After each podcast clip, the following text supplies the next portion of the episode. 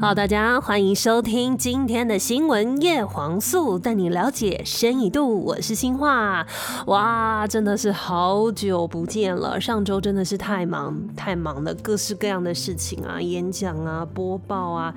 还有我们暑期有一些关于说话表达的课，通通都找上门来，就是积极的在处理这些东西做准备，所以真的很不好意思，上个礼拜就停更一次。其实上礼拜就觉得说，哇，有好多好多的很有趣的国际新闻，很想赶快跳出来跟大家聊，但是真的是啊，人的时间就是有限的。不过没关系，到了这礼拜三新闻叶黄素刚好可以一口气跟大家来哎 recap，就是重新的。替大家来整理，那么来看看到底现在美国政府可不可以顺利交接啊？因为现在传出呢，上个礼拜大家应该记忆犹新吧？美国的国会被川粉攻占了，那么有警察死亡，那么也有很多人员的伤亡，民主蒙羞，又有人说民主遇袭中，而且是被美国自己的选民，那很多人就会觉得说，哇，这是一个。让人觉得难过，然后又心酸的一个场面。那么现在美国舆论呢，普遍都是把矛头指向谁？就是美国总统川普啦。那么现在这几天的新闻发展，就是众议院要副总统彭斯运用宪法的力量，让川普早一点毕业。那么还有另外一方面，他们担心，如果说副手这么忠心耿耿不愿意的话，那。还是要逼他就范吗？当然不行啊！所以他们就想说，哦，如果你不愿意的话，那我们中医院就要来发动弹劾喽。但是要弹劾川普，弹劾容易呀？因为其实美国的民主制度都是各种的呃制衡制裁，要民意的基础，然后还有参众两院必须三分之二都过半都 OK 才会认证哦，总统有罪，你要下台。可是现在想一想啊，我录音时间是一月十三号了，那距离他下台其实剩八。天哦，没有七天，反正就这么短的时间之内，大家都知道民主的效率嘛，真的有机会把川普提早毕业吗？不过也有人说，其实民主党根本不在乎到底川普会不会做好做满。他们在乎的是先防堵他的二零二四的计划，要截断他的后路，好像嗯，螳螂捕蝉，黄黄雀在后，就是弹劾这一步对他们来说是有害而无呃有利而无害的吗？好像也不是这么说，也会担心说会不会再度激化了川粉的情绪，所以拜登的就职大典是否又危险了呢？还有最近大家新闻当中也有看到吧？很多都在提宪法二十五条，那宪法二十五条到底是什么？那真的是美国总统权力的紧箍咒吗？就相当于唐僧跟孙悟空的这个紧箍咒一般吗？嗯，好像有点不见得，因为它实施上也有一些难度的。好吧，那今天的新闻叶黄素就是要就这些点带大家来了解深度喽，一起听起来。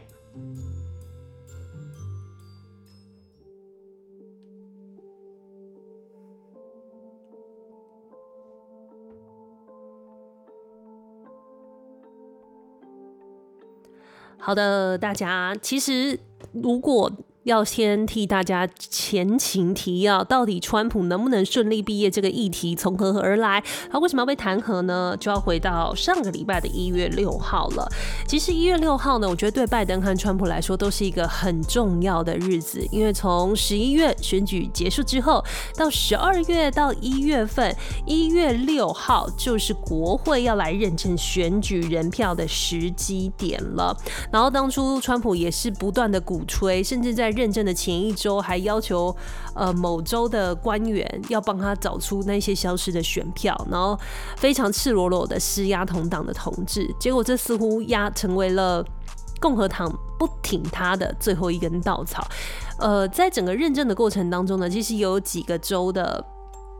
议员们，他们提出就是对这个选举人票有异议，但是都被一票数压倒性胜利给推翻了。所以呢，在这样的情况之下，呃，场内正在进行选举人票的表决，场外呢有非常多的川川粉在集结。他们为什么会选在一月六号集结呢？他们想要阻止国会来认证拜登当选，但是他们心里头真的是坚信川普所说的那一套。选举被偷走了，选举舞弊不公，所以他们非常非常的愤怒。结果这个国会的认证的程序开始一个多小时，甚至也有媒体说不到一个小时，就开始有川粉愤怒的川粉开始攻进国会。当下很多议员都仓皇逃生，有些人是戴上了防毒面具，因为他们很担心会有生化武器的攻击。然后也有一些人呢，就是急急忙忙，很多东西都还没有收拾好，非常的狼狈。那另外一方面呢，也有很多维安人员呐、他们就是守在议场的门口，持枪对着门口，严阵以待。这样的画面呢，被《时代》杂志下了一个标，叫做“民主遇袭”。不过让人难过的是，其实川粉他们也是选民，但是对于选举结果，他们却丝毫不能接受，出现了这样失序的场面。我觉得对于嗯，可能全世界的民主国家来说，这都是非常非常难堪的一幕。但是民主的过程当中，就是如果理性的讨论、和平的竞争，当然是很好。这样暴乱的场面出现，真的是让人看了觉得非常非常的难过。不过这一场暴乱，现在很多人都把矛头指向谁呢？指向的就是美国总统川普了。因为其实，在一月六号的时候，川普曾经公开发言说：“我们绝对不放弃，我们阵营的人不放弃、不退让，拜登当选的事情绝对不会发生。”他那时候可能是期待共和党的议员们可以发动呃推翻某些州的选举结果，再拖延一段时间。但是他从选举结束之后，然后到十二月到一月，他都仍然坚持选举舞弊的论调，并且他也没有攻克他的对手，没有展现一定的风范。所以，其实川粉在这样不断的推波助澜，这样的压力不断的累积之下，没想到在一月六号就真的爆了。所以，其实有很多民主党的议员，或者说很多美国的舆论或民调，都说在暴乱之后都非常希望川普可以立刻下台，不要再做了。当然，川普是没有这个打算啦，他。今天哎，还是昨天的时间，还去视察他最得意的政绩，就是美墨的围墙。他也认为说，在暴乱前或是暴乱当天，他所有的发言，他说大家都可以公开去检视。呃，他觉得他自己的发言是适当的，他没有错。他会觉得说，这一些弹劾通通都是，嗯，叫什么？叫做政治操作。都是猎巫的行为，就觉得他自己很无辜，有点自哀自怜的情况。不过，发起弹劾的众议院议长佩洛西就不这么认为喽。他会觉得说，如果副总统跟内阁他们都不动用宪法第二十五条来做出一些行为，然后让川普把权力下放离开的话，那他们就要来发动弹劾喽。而且，其实普遍来说，不止民主党的议员，其实共和党的议员呢，他们也不断的呼吁说，川普他最好即刻下台，呃，对美国是最好最好的。不过，现在弹劾的声浪，让人家觉得讶异的是，其实川普他在任内不是第一次有弹劾危机了。先前呢，其实在呃，他施压俄罗斯，呃。施压乌克兰，更正一下，施压乌克兰的时候，那个时候他就已经遭受到弹劾的压力了，而他也可能是美国史上这个总统第二位遭到弹劾的这样的记录，呃，史上第一位。二度遭到弹劾的总统，所以川普他本人呢，对于这样的结果也是非常非常的不爽，会觉得说，为什么一直被扯后腿？他先前还是觉得说，我做到很多以前总统没有办法做过的事情呢、你们怎么可以弹劾我呢？但是他的所作所为，嗯，相信美国的人应该都是看在眼里的吧。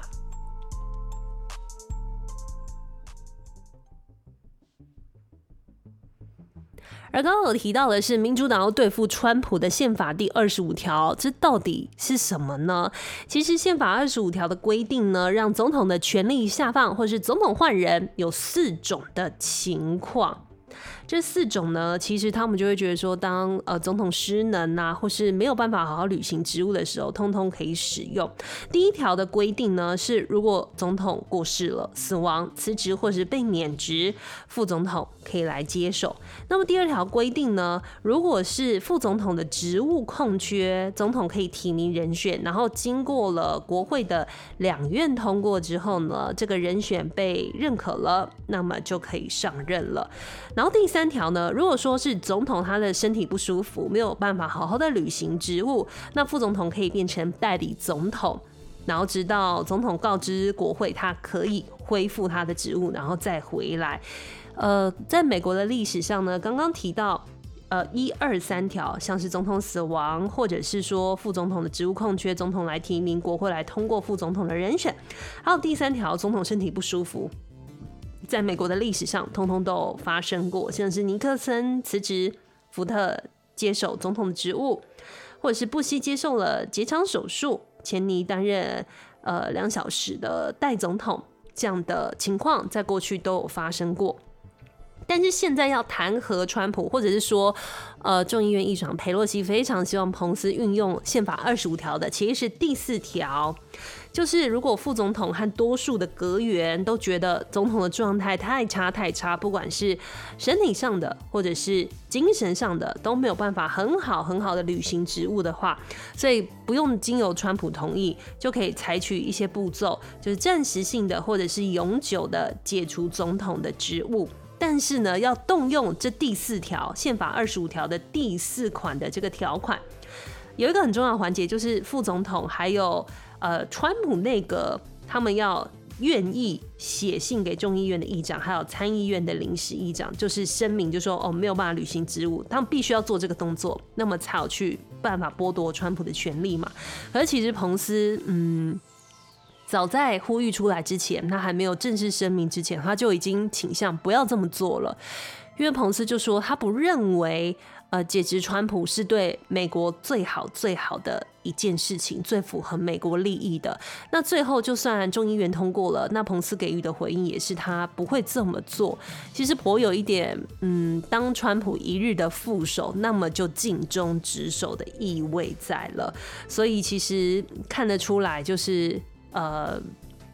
副手是不愿意的，所以其实裴洛西他们就要再加把劲喽，要赶快来做。所以在大家听到这个 podcast 应该是十三号的晚上，那么在十四号很有可能这个弹劾的表决结果就会出来了。不过大家一向都知道，嗯，民主有的时候就是得花一点时间。那么川普的任期现在距离二十号。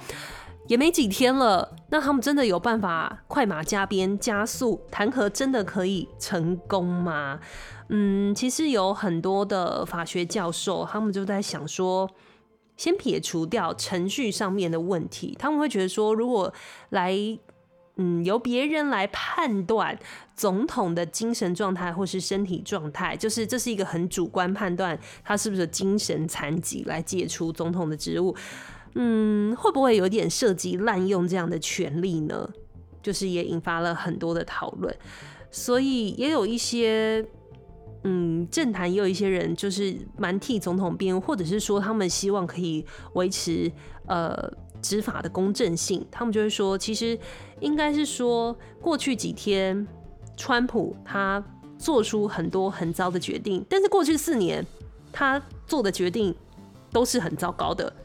所以说，你要怎么证明说过去在暴乱这段时期的川普其实是已经精神异常了？因为他过去四年都是不按牌理出牌，让大家很头痛，然后让大家措手不及这样的行事风格。所以，除非他的内阁成员或者是说呃众议院的人，他们可以拿出一些非常非常明确的事实或证明说，哦，川普现在可能精神状况或健康真的真的很有问题，否则。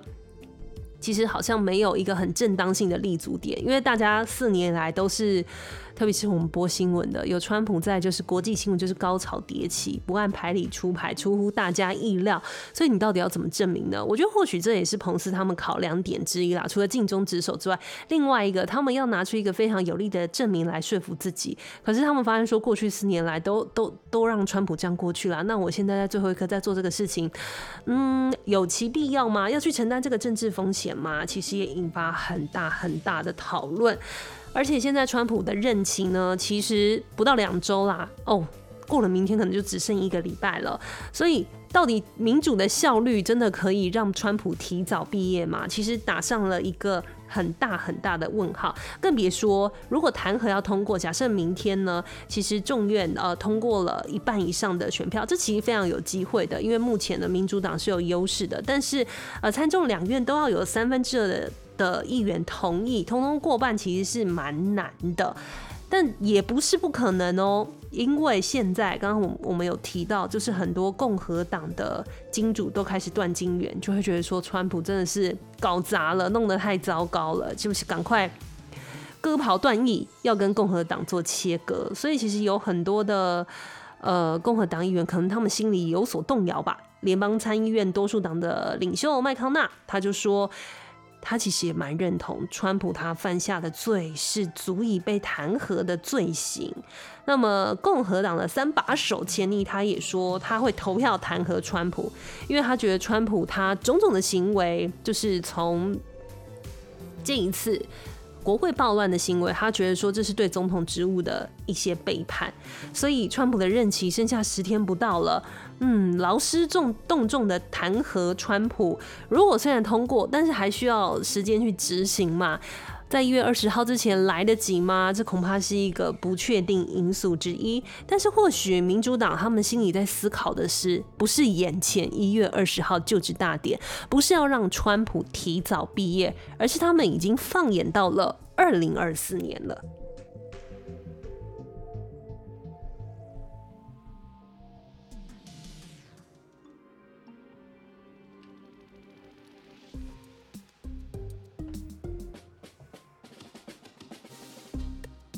好的，刚刚跟大家提到的是，其实他们想的不是现在，是未来，甚至是我觉得有点